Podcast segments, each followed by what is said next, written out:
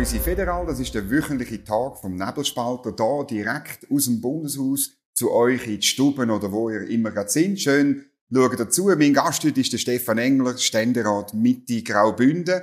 Willkommen und schön bist du da. Vielen Dank, dass ich kommen und äh, ich freue mich auch auf das Gespräch mit dir. Ja, ich habe einen Bündner Wein aus der Galerie Desalp äh, mitgenommen von Zitzers, Prima Alva. Du redest äh, rätoromanisch, das ist weiße Feder und es ist ein, äh, ein Weisswein, den man aus roten Trauben gemacht hat. Man sieht noch ganz einen kleinen Rotstich, das kommt von der Pinot Noir Traube aus der Bündner Herrschaft. Äh, bekannte, gute Weinregion.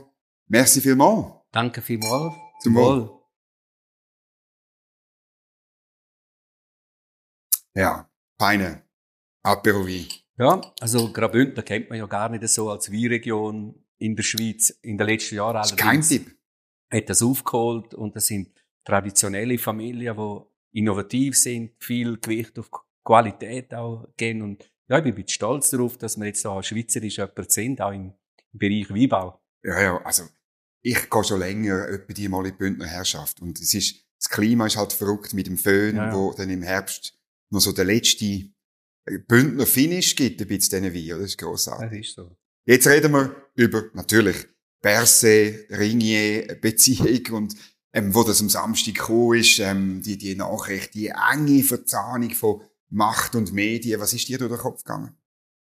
Ja, die äh, Distanz oder die Nähe zwischen Macht, Politik und den Medien ist ja eigentlich ein ewiges Thema. Also das ist ja nicht jetzt erst am Samstag äh, bekannt. Und jetzt in deren Ausprägung da sind halt schon viele äh, Konflikte und äh, viele äh, Themen angesprochen, die auch politisch sind. Also strafrechtliche Teil, das sollen Staatsanwälte abklären, mhm. da Amtsgeheimnisse verletzt worden sind.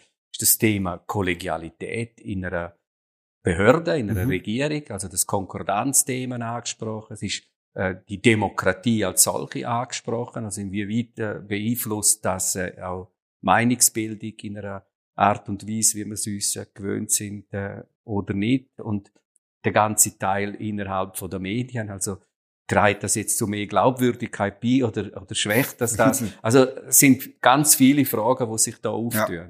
Tun wir es mal anschauen. Also wenn man, wenn man so die Zeiten von Alain Berset anschaut.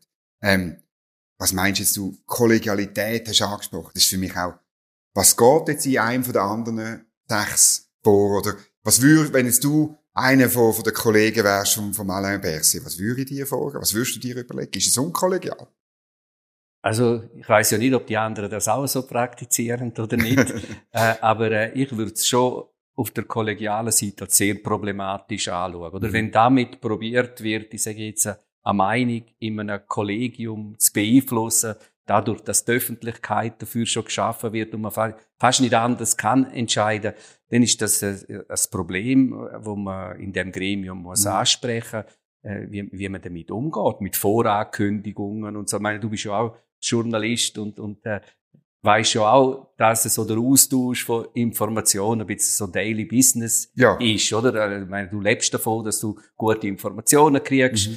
und äh, damit du auch so deine Leser und Zuhörerschaft kannst äh, bedienen. Aber das da scheint jetzt im Umfang halt schon eine Dimension und in einem Thema auch, oder? Wo so äh, schon aufgeheizt war. Corona. Corona wo es halt äh, nochmal brisanter macht.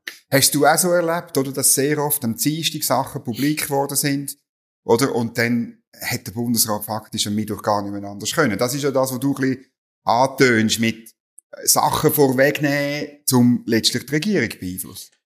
Ja, also ich glaube, das ist ja auch innerhalb von uns Parlamentarier äh, aufgefallen, dass da okay. eigentlich vor dem Entscheid äh, schon äh, in der Zeitung gestanden ist, äh, was jetzt da wird rauskommen. Das haben uns da Kantonsvertreter gesagt, sie es eigentlich aus den Medien erfahren, äh, was mhm. da soll äh, beschlossen werden. Und ähm, der andere Aspekt, äh, eben, dass man Amtsgeheimnisverletzung, die die Frage, die muss sicher abgeklärt werden, oder? Ähm, äh, ja, habe ich jetzt aber ehrlich gesagt, die Bundesanwaltschaft hat jetzt vor allem mitteilt, sie welche äh, herausfinden, wer jetzt das der CH Media gegeben hat, die, die, die, die Akten oder so. Aber Findest du auch, man muss es strafrechtlich äh, Also ich angehen? glaube, ich habe jetzt den anderen Teil gemeint. Also ja. ob der Kommunikationsbeauftragte mhm. da äh, verbotenerweise äh, vertrauliche Informationen, die er noch hat, weil es im, im Departement vorhanden mhm. sind und nicht öffentlich sind, hat überhaupt dürfen weitergehen. Also mhm. das ist, glaube ich, der strafrechtliche Aspekt, wo, wo mhm. ich jetzt da äh, gemeint hätte. Ja, jetzt wird auch untersucht, offenbar, wie die äh, Protokoll, die Einvernahmeprotokoll äh, zu, äh, zu der Zeitung gekommen ist. Und eigentlich die ganz spannende Frage dahinter wäre ja eigentlich die, wer hat aus welchem Motiv ein Interesse, wem dort schaden? Mhm. Oder? Und das ist dann wieder so wie äh, wie heißt die Netflix-Serie? Wie House of äh, Cards, Cards, oder? Wo's, äh, ja, wo, Stück weit. Wo, da ein bisschen Spiele äh, um, um das herum gespielt werden, wo undurchsichtig mhm. äh, sind wo man vielleicht auch nicht erfahrt, wer hat da noch eine offene Rechnung mit wem mhm. und warum, oder? Mhm. Der Alain Berset hat dem äh, RTS hat er gesagt, am Samstag, er hätte von dem nichts gewusst, was sein Kommunikationschef gemacht hat, von denen insgesamt 180 Mail. Ist das glaubwürdig für dich? Also, ihr schreiben, oder die Journalisten schreiben nämlich, es gilt die Unschuldsvermutung. Also, ich glaube, bis man mit, äh, den Nachweis hat, oder, dass er das bewusst in Kauf genommen hat, äh, oder sogar Welle hat, oder sogar noch dazu beitragen hat, äh, soll das auch für ihn äh, gelten. Stellt sich ja dann am Schluss immer auch noch ein bisschen die Frage nach dem Motiv, oder warum macht man so etwas, oder? Macht man es im selber wohlgemeinten Interesse, sage ich jetzt vom Land, äh, politische Lösungen zu verkaufen und äh, die Öffentlichkeit dafür zu gewinnen. Und das scheint ja da der Fall sein. Also er hat ja nicht sich selber bereichern oder hat äh, genau. eigennütziges, seine Politik er hat kein eigennütziges Interesse gehabt. Es sei denn, man schaut seine Politik. So. Genau. genau. Jeder will ja, durchbringen. Ich meine, wenn er es wirklich nicht gewusst hat, dann könnte man ja fragen, wie führt er sein Personal? Also das ist, oder irgendwo durch, äh, weiss ich am Schluss nicht, was schlimmer ist. Ja, also, ich glaube, das Übel hat eigentlich vor, weiß nicht, 10, 15 Jahren schon angefangen, das Aufbauen von diesen Stäben, oder? Immer mhm. mehr Leute, so, wo so ein bisschen Marketing machen, wo nicht mehr unterscheiden zwischen Information, Kommunikation und Marketing für den Chef, oder? Das durchmischt das ist guter Gedanke. Das, das ist so. Das durchmischt sich ja alles ein bisschen, oder? Ja. Und das sind so die Früchte, sage ich jetzt halt auch ein mhm. Stück weit äh, von dem, oder? Wenn du dir dann von der Leine lässt, kannst du nicht mehr sagen, der will nur spielen. Mhm. Oder dann wäre der da zwischen den Departementen da halt auch äh, so äh, Kämpfe austreibt, sage ich, Streitereien mhm. austreibt, wo vielleicht der Chef nicht einmal immer davon mhm. weiß. Du bist auch noch in der staatspolitischen Kommission und ich, du hast auch oft Voten, weißt du, wo, wo ein bisschen von dem, wo mir schon aufgefallen sind, wo, wo, sagen wir, staatspolitische Überlegungen eine Rolle spielen.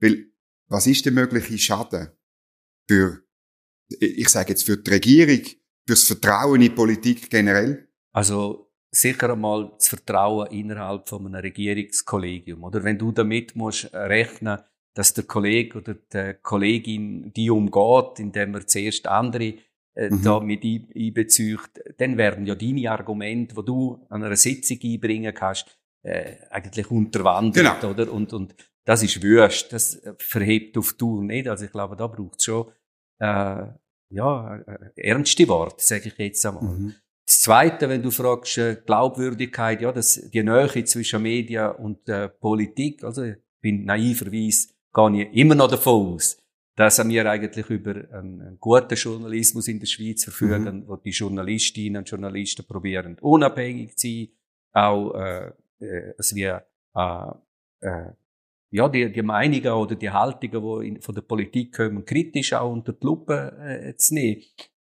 Der Fall da lässt darauf deuten, dass es nicht zwingend so, so, so mhm. sein muss, oder? Und, und das hinterlässt sicher auch, auch eine Beschädigung, mhm. jetzt einmal. Jetzt sind wir äh, beim Thema Medien oder jetzt da Ringier oder Blick, oder? Ich meine, das Verrückte, du hast es vorher angetönt, so Informationen sammeln und manchmal auch Sachen überkommen, wo vielleicht die Person einem nicht hätte dürfen sagen. Das gehört zum Geschäft.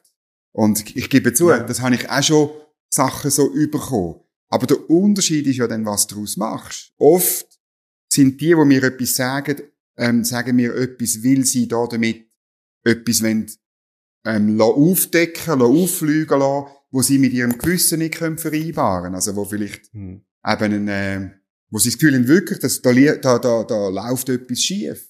Und, aber in dem Fall ist es anders gewesen. Da hat dann der Blick letztlich, hat eben dann einen, einen Journalismus gemacht, der nicht kritisch ist gegenüber einem, äh, einem Bundesrat. Das ist, glaube ich, noch, für mich ist das wirklich der Unterschied, oder? Ja, also, ich glaube, ihr nennt es etwa auch Hintergrundgespräch oder man probiert dann miteinander da so etwas herauszufinden, ja. äh, was könnten die Ursachen sein oder Beweggründe sein für einen Entscheid. Meistens ist es so nachher, oder? Nachdem etwas öffentlich äh, wird. Genau. Und äh, in dem Fall da, wenn, da, wenn, wenn die Medien sich instrumentalisieren lassen von der das Politik, äh, wie ein politisches Geschäft in eine Richtung äh, zu verfolgen, dann verlieren sie ihre Unschuld, verlieren mhm. ihre äh, Glaubwürdigkeit. Also, ich würde jetzt nicht ausschließen, dass das jetzt nur jetzt in dem Fall mit der Ringier so passiert. Also, mhm. äh, weiss, noch schlimmer ist doch, wenn man da die Situation in Österreich ein bisschen verfolgt hat ja. in den letzten Wochen und Monaten. Oder dort ist gezahlt worden über Inserat, mhm. dass eine Meinung äh, prominent auch da mhm. in der mhm. Zeitung gestanden ist. Mhm. So weit sind wir ja hoffentlich mhm. zum Glück äh, äh, noch nicht. Und ich glaube, da wird man sich jetzt auch schon die Lehre daraus ziehen. Mhm. Also vielleicht werden auch gewisse Quellen versiegen oder verschlossen sein in Zukunft. Und ob denn das immer, sage ich jetzt, du sagst, zum Missstand aufdecken, äh, ist man darauf angewiesen, dass man auch so Quellen kann mhm. anzapfen. Ja, ist schon recht. Das, ist, äh, das sind beide Seiten, oder? Mhm. Also, ich in Österreich, äh, ich, ist es so, muss man vielleicht den Leuten sagen, fest auch um so eben Inserat gegangen und um Werbung und so. Ich meine, bei uns nimmt das auch zu. Ich habe im Herbst mal so eine Geschichte gemacht, weißt, mit diesen Kosten für Kampagne, gerade auch mit Corona, du erinnerst dich riesig, ja, genau. jetzt mit dem Energiesparen. Wobei dort sind ja so. alle wahrscheinlich zur, äh, haben da alle ein bisschen etwas abgekriegt, weißt Ich hoffe es, der Nebelspalter aber nicht. Nicht? Okay. Nein, der Nebelspalter hat nicht. Auch jetzt bei Energie, wahrscheinlich ja. sind wir jetzt noch, noch, noch zu wenig äh, wichtig, dass man bei uns tut Energie sparen. Aber ich meine, wir müssen noch, du bist auch noch in der, in der Kommunikationskommission, oder? Ich meine, jetzt kommen die nächsten ähm, Ideen oder Forderungen, glaube ich, vor allem auch von der Nationalrätlichen Kommission für eine neue Medienförderung, oder? Ich meine, der Journalismus, wo Ringier Blick gemacht hat, der wäre finanziert worden, wenn man vor einem Jahr Ja gesagt hätte, oder? Ja, also ich glaube, das ist fatal jetzt äh, für die Diskussion um Medienförderung. Äh, wenn jetzt da aufdeckt würde, dass man da Hand in Hand äh, äh, eigentlich äh, Politik macht äh, und sich instrumentalisieren ließ. Die, äh, nochmal, ich glaube immer noch, habe immer noch den Glauben daran, dass äh, du dir als eigenständiges Bild über den Sachverhalt willst und kannst machen, dass du unabhängig äh, bist, dass du Unbequemes auch äh, sagst und das, glaube ich, ist immer noch in der meisten Redaktionen oder mhm. ist in den Redaktionen hoffentlich vorhanden. Mhm. Ja, also vielleicht ähm, führt das auch dazu, dass wir Journalisten uns das nochmal, vielleicht nochmal ein bisschen genauer überlegen, oder? Ich meine, Blick sagt ja, ähm, oder Ringier hat gesagt, das hätte zwar dann der Chef gewusst, aber er hätte es nicht abgemolden oder so. Da frage ich mich ja, warum, warum hat dann der Kommunikationschef 180 Mail geschrieben am Blick CEO? Also irgendwie, irgendwie ist es, es geht einfach nicht auf für mich.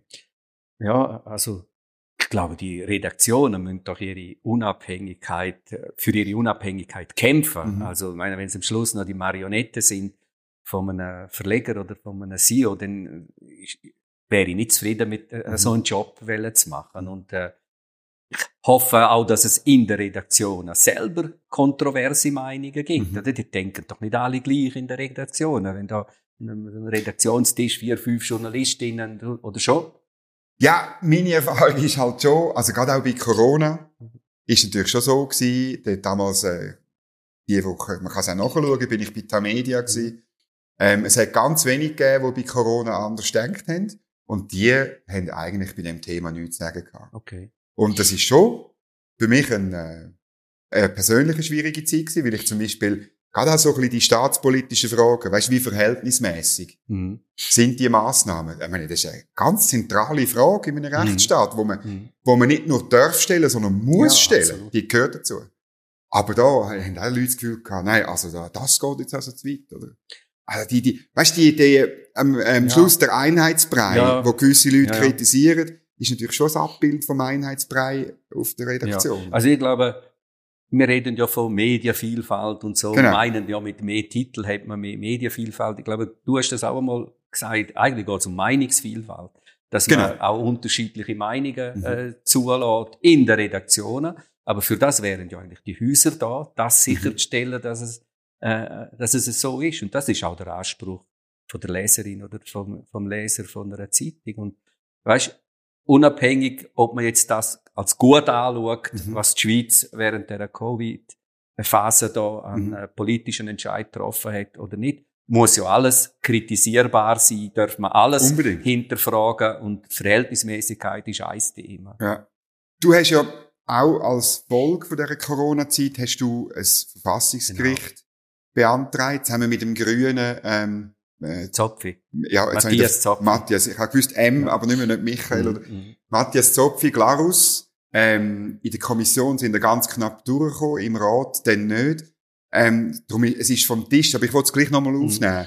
Ähm, und zwar, weil du vorher ja eigentlich ein Gegner gewesen bist von ja. einem Verfassungsgericht und dann plötzlich bist du zum Schluss gekommen, mal so etwas braucht. Äh, auch wegen Corona, glaube ich. Ja, also Corona hat es wie ein bisschen fast zum Überlaufen gebracht, nämlich die Frage, äh, kann es sein, dass äh, das Parlament sich über verfassungsmäßige Recht kann hinwegsetzen, quasi mit dem äh, Argument, äh, Gesetz vom Parlament, vom Bundesgesetzgeber, in den Kantonen ist es ja anders, äh, dürfen nicht überprüft werden vom, vom Bundesgericht. Und, mhm. äh, meine, so ist es heute, das muss so man ist es sagen. Heute. Und meine Meinung ist heute die, dass äh, nicht das Parlament, sondern eigentlich in unserem System von der Gewaltenteilung das Gericht äh, soll darüber entscheiden, ob die Verfassung eingehalten wird oder nicht, auch mhm. von einem Parlament. Und das hat mich bewogen, sage ich jetzt, die Freiheitsrechte höher zu stellen als irgendein so ein parlamentarischer Dünkel vielleicht auch ein bisschen äh, zu sagen, ja, Politik steht äh, über dem Rechtsstaat. Mhm. Ich glaube, es ist der Rechtsstaat, wo, wo ja, wo vorgeht. Also du hast ja argumentiert, es geht um den Schutz von der Grundrechte der Menschen ja. auf der Straße. Ja. Und deine Überlegung war, ähm, ein Gericht, das außerhalb von dem Bundeshaus ist, ist unter Umständen besser oder äh, kann, kann das besser machen, die Grundrechte zu schützen. Und die, die, die Gegner, also ich bin zum Beispiel über das Votum vom äh, Beat Rieder gestolpert, oder? Wo gesagt hat, der Ständerat muss das machen, mhm. die, der, der Schutz der Grundrechte. Das ist ein bisschen der Unterschied. Also eigentlich ist das sehr ein liberales Anliegen, das ich vertreten mhm. habe, nämlich Verteidigung von der Freiheitsrechte der Bürgerinnen und Bürger, mhm. auch gegen das Übersteuern durch die Politik, mhm. also durch, durch, den, durch den Gesetzgeber. Und äh, es zeigt sich ja, dass das Parlament nicht in der Lage ist dazu. Ist auch nicht die Aufgabe, Rechtsanwendung ist nicht die Aufgabe von einem Parlament, äh, äh, das zu machen. Und äh, hat sich ja gezeigt, also der, äh, wird jetzt nicht sagen, dass das Parlament das bewusst macht. Aber es geht an Grenzen, sei es jetzt bei der Umsetzung von Volksinitiativen. Beispiel, meinst du die? Ja, ja. Meine die, ja. ja. Oder auch in der eigenen Gesetzgebung, wo mhm. man also mindestens auf die Grenze geht, sage ich jetzt einmal, wenn nicht hier und da auch mhm. drüber. Was meinst du, was kommt da jetzt da hin? Ja, jetzt zum Beispiel die ganze Energiegesetzgebung. Solaroffensive. Zum Beispiel, wo ja. man mindestens an die Grenze gegangen ist, äh, mhm. von dem, wo Verfassung äh, eigentlich vorsieht, mhm. an, an Planungspflichten, an auch Verhältnismäßigkeitsthemen. Mhm. Ja. Aber äh, das Ganze wiederholt sich. Also äh, ich glaube, in zehn Jahren wird man über das wieder reden. Es ist ja evergreen in der, in der Politik. Irgendwann wird man es mhm. mal schaffen. Mhm. Ja, also ich persönlich, ich habe einen ähnlichen Weg ja. gemacht wie du. Ich habe es immer, ah, das brauche ich mir nicht. Ja. Das gibt's, so Verfassungsgericht gibt's im Ausland und, und so. Und ich muss auch sagen, ähm, manchmal wäre es noch gut, man hat irgendein Gremium, wo einfach vielleicht würde sagen, stopp, jetzt sind wir zu weit gegangen. Und die Gegner sagen eben einerseits, das Parlament muss das selber machen, oder man kann ja ein Referendum machen und das vors Volk bringen. Was sagst du denen? Ja, äh, natürlich, aber man zwingt natürlich jemanden, ähm, Geld in die Hand zu nehmen, mhm. Unterschriften äh, zu sammeln und äh, der Entscheid dann vom Souverän, jetzt kann man sagen, der Souverän hat immer Recht. Ja. Das glaube ich nicht. Ich glaube, die Verfassung mhm. steht über einem Gesetz. Also mhm. der Verfassungsgeber hat immer recht, das mhm. stimmt.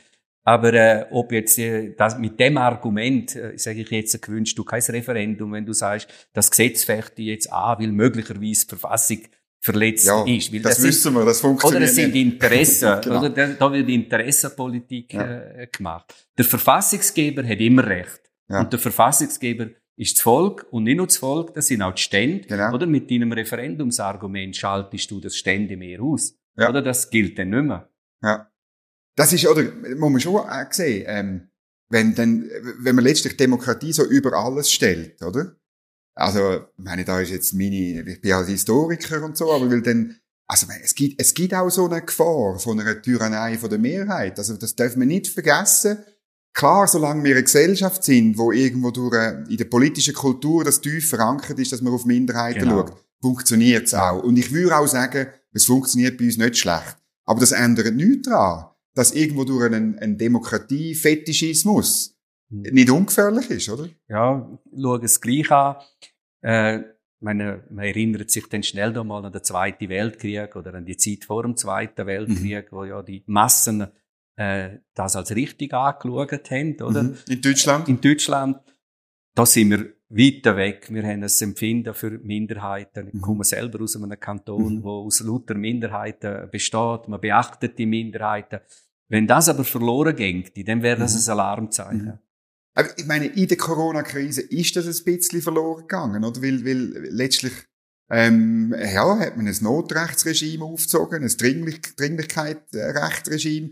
Das ist einfach immer sehr problematisch, oder? Mhm. Und das ist sehr weit gegangen, auch bis zu Punkten, wo die Menschen nicht mehr verstanden haben, also, dass, eben, dass man im Skigebiet zwar dürfen irgendwie Ja. etwas bestellen, aber nicht abhocken, Ja. oder so. Oder irgendwie. letzte Woche hat man ja gehört, hat das Bundesgericht offenbar entschieden, was vor zwei Jahren angeordnet worden ist von der Tessiner Regierung Genau. im, im, im Notrecht. Das nützt eigentlich niemandem mehr etwas. Wo, wo, wohl doch, es wird der, Akad- also der, der Lehrer oder der Wissenschaftler Vielleicht fürs nächste Mal. nächstes Mal nützt etwas. Aber Ah. äh, ja, ich glaube, das ist, sind so kritische Situationen Mhm. auch im de- demokratischen Prozess. Notrecht sowieso, oder? Mhm. Also äh, das ist im äußersten Notfall gerechtfertigt, Mhm. oder? Und selbst dann ist, darf es ja nur befristet sein und muss überprüfbar sein. Mhm. Und äh, das ist ja bei uns überprüfbar Mhm. im Einzelfall, wenn du betroffen bist. Genau, dann kannst- kannst du das dann Bundesgericht. kannst du es. Und ich glaube, wenn mich nicht irre, gibt es Leute, die jetzt Unterschriften sammeln, dass man Verordnungen vom Bundesrat auch könnte direkt äh, in einer generell abstrakten, Mhm. der abstrakten Normenkontrolle Mhm. unterziehen, ohne dass ein konkreter Fall muss sein. Wo ich eben den Beat Rieder dazu gelost habe, dass er sagt, der Ständerat müsste die Arbeit machen, ist mir natürlich sofort in den Sinn gekommen, wie das Parlament im März 2020 ja die Session abgebrochen hat und heimgegangen ist, oder? Also ich meine, das ist ja auch der Beweis, dass es eben die parlamentarische Kontrolle nicht funktioniert, wenn man sagt, ähm, ja, wir haben jetzt Angst und gehen heim, Ja, oder? also, abgesehen davon, dass ich meinen Beat Rieder da in den meisten Themen da, äh, Sonst, mich gut finde, ja, sehr gut finde und er ein, ein äh, sehr pointierter, ausgezeichneter Kollege ist, glaube ich auch, das ist eigentlich eine Bankrotterklärung ja von einem Parlament. Er sagt, oh, es wird Es uns gefährlich, die, wir wollen die keine Verantwortung übernehmen. würden wir das wieder gross. machen? Würden wir, würden wir wieder ab? Nein, ich glaube Ich nicht glaube, mehr. Nein, von links bis rechts. Ja. Ich frage das öppe die, weißt du, in dieser Ja. Diskussion. Wie haben ihr das erlebt? Und, weißt vom Cedric Wermuth bis zur SVP sagen alle, das hätten wir nie sollen machen. Ja, ja, also ich erinnere mich, dass sind dann am Wochenende Mails aus den Fraktionen, Okay? was man würde sagen, wenn und so. Und äh, ja, ich glaube, das würde man nicht mehr so machen. Auch weil du in der Staatspolitischen Kommission bist, noch ein Thema, du, das Klimaschutzgesetz, wo jetzt Referendum stand gekommen ist. Inhaltlich ist das nicht, Mhm. Ja, ja. nicht unbedingt dein Thema. Wobei Ja. Ständeräte ist ja schön, die kann man Ja, ja. über alles fragen. Aber das Verrückte an dem Gesetz finde ich ja, dass man ein Ziel festlegt, Ausstieg aus CO2-Emissionen bis 2050, aber die Massnahmen nur so bis 2030 oder so irgendwie. Ist das nicht auch stoßend aus einer staatspolitischen Sicht, dass man da, weißt, wie, ich habe manchmal Ja, Gefühl, man, man, man tut Karten nicht auf den Tisch legen, was es kostet, was es Ja. bedeutet, wenn man wirklich aussteigen will. Also, sag, zuerst, das ist ja eine Reaktion jetzt auf die Gletscherinitiative. Genau. Ich sage, ich bin Mitinitiant von der Ja, Gletscherinitiative, weil ich mir gesagt habe, äh, wir müssen, äh, Spektrum, Horizont 2050 wissen, wo wir her wollen, oder? Und aus dem muss ich einen Gegenvorschlag kommen, äh, das ist jetzt, du nennst das Klimaschutzgesetz, wo die Ziel äh, festlegt und unter anderem hat es eigentlich eine Massnahme drin. Das ist ja die Mhm. Unterstützung von dem Umbau von der Heizungen Ja. wo man da äh, relativ viel Geld für die nächsten zehn Jahre. In Zwei Milliarden, oder? Ja, das ist, das ist äh, sicher viel Geld. Aber man muss sehen, es ist eigentlich am richtigen Ort eingesetzt, oder? Wenn du baust heute, dann baust du für 40, 50 Jahre. Und wenn du mhm. heute falsch baust, hast du für 50 Jahre eigentlich falsch gebaut. Mhm. Und darum sollen wir doch denen, die jetzt bauen oder, oder bereit sind, ihre veraltete Heizung, so. genau, ihre veraltete Heizung zu ersetzen, mhm. musst, musst denen helfen. Also mhm. ich finde, das ist eigentlich am, am richtigen Ort angesetzt. Mhm. Und das nächste ist ja CO2-Gesetz, oder? Das spricht jetzt das an, wo du, mhm. wo du sagst, oder? Da werden dann viel konkretere Forderungen gestellt. Da geht's, äh, weniger um Abgaben. Da hat man gerade gelernt aus der letzten Abstimmung, mhm. dass man mit dem nicht durchkommt, aber mit äh, Förderungen und, äh, ja, äh, was ist dein Ansatzpunkt gewesen? Ja, man, man weiß nicht, wo es endet, oder? Ja, wie soll ich sagen? Ähm, das Ziel, jetzt, wir stimmen dann über das Ziel ab, aber weißt, die Massnahmen, die, die zwei Milliarden und dann noch die eine Milliarde für Forschungsprojekte, mhm. die bringen ja nicht den Ausstieg aus, der, aus dem CO2, sondern die sind einfach ein erster kleiner Schritt. Und wie? Weißt, man tut dem Bürger nicht sagen, was es alles noch braucht. Ja. Du sagst ja selber, das CO2-Gesetz braucht es dann noch. Und das finde ich ein bisschen komisch. Wir stimmen dann ab und schreiben etwas ins Gesetz, aber es ist nicht klar, was es kostet, was es bedeutet für, für, für uns, mhm. für unser Leben. Also das, dann kritisierst du uns Parlamentarier, oder? Ich glaube, das ist schon unsere Aufgabe, bessere Gesetzgebung zu machen. Und dazu gehört auf jeden Fall auch die Transparenz über Konsequenzen und Auswirkungen. Ich bin ja jetzt auch schon elf Jahre da, oder? Ja. Und äh, stelle schon fest, dass wir eine Qualität in der Gesetzgebung haben, die vielfach fragwürdig ist. Das ist ein Thema. Also kennt man mhm. alle Konsequenzen, äh, wo, wo man hat. Wir delegieren auch extrem viel in den Gesetzen. Am Merken es gar nicht. Am Verwaltung. Am Bundesrat oder am Verwaltung. Ja. Dich haben wir auch vorgenommen. Da müssen wir viel stärkeres Augenmerk drauf haben, wo es denn in der Gesetzgebungsentwürfen heißt, die Einzelheiten regelt der Bundesrat, oder?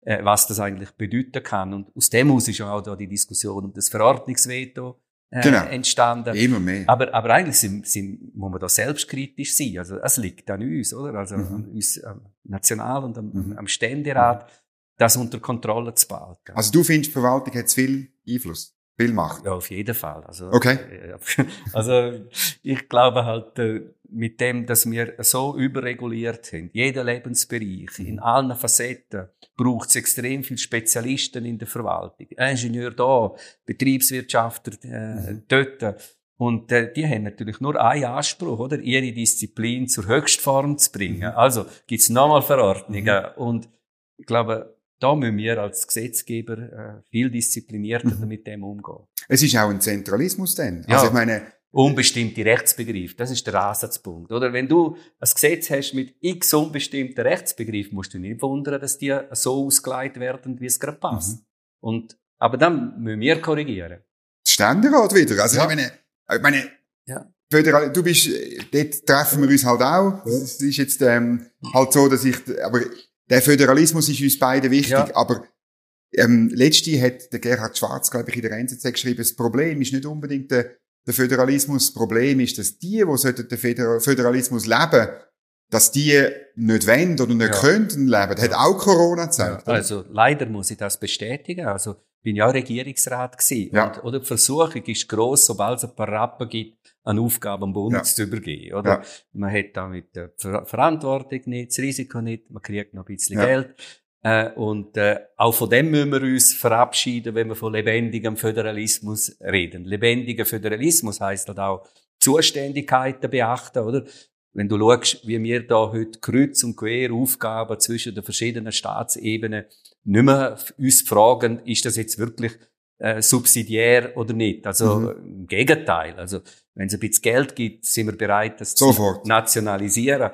Aber das ist ja, da muss man der Regierungsvertreter in den Kantonen mhm. immer wieder sagen. Mhm. Passend auf. Also wenn er da etwas verlangen, wird der, der Geld gibt, sagen, ja, wir befehlen aber auch. Ja, ja. Subsidiär muss man erklären, das würde heißen, so tief ja. in der Staatsebene wie möglich, ja. oder, das anzusetzen. Muss aber jetzt für Graubünden, muss man sagen, in der Corona-Zeit haben ja, glaube ich, ja. ihr eine eigene Teststrategie ja. gefahren, oder? Und das habe ich gut gefunden, weil ich, meine, Stärke vom Föderalismus wäre ja gerade in der Krise, dass verschiedene Kantone Verschiedenes ja. ausprobieren.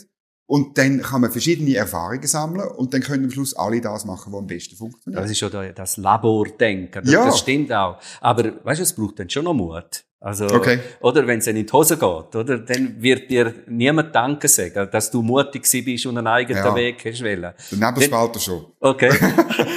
Aber weißt du, es gibt einen Kreis, wo werden sagen, warum können sie nicht machen wie alle anderen. Aber ich finde auch, meine Regierung hat das super gemacht während dieser Zeit. Hat abgewogen, hat wollen verhältnismäßig sein, hat wollen den Schaden eindämmen Ja. und äh, reduzieren und ist auch Risiken eingegangen Ja. und das hat sich ausgezahlt. Ja. Also mehr Risiken eingehen in der, in der Regierung, in der Exekutive. Vielleicht nicht Serie, wie der Alain Berset eingegangen ist oder so. Ähm, das wäre vielleicht das, ein Schlusswort zu dem Gespräch. Stefan Engler, ähm, danke vielmals und ein anderes Mal. Hat mich gefreut, dass du da gewesen bist. Mich hat es auch sehr gefreut. Danke dir Zum Wohl. vielmals. Ja, wenn euch das Gespräch gefallen hat, dann drückt ihr da auf einen Daumen nach oben, tun einen Kommentar da lassen, ähm, den Kanal abonnieren und dann kann man noch das Glöckchen drücken, sodass ihr kein einziges Video verpasst, wo wir da online stellen. Danke vielmals fürs Zuschauen, fürs Zuhören und bis zum nächsten Mal.